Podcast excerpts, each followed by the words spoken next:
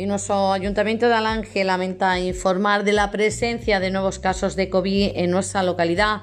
Se han notificado dos nuevos positivos.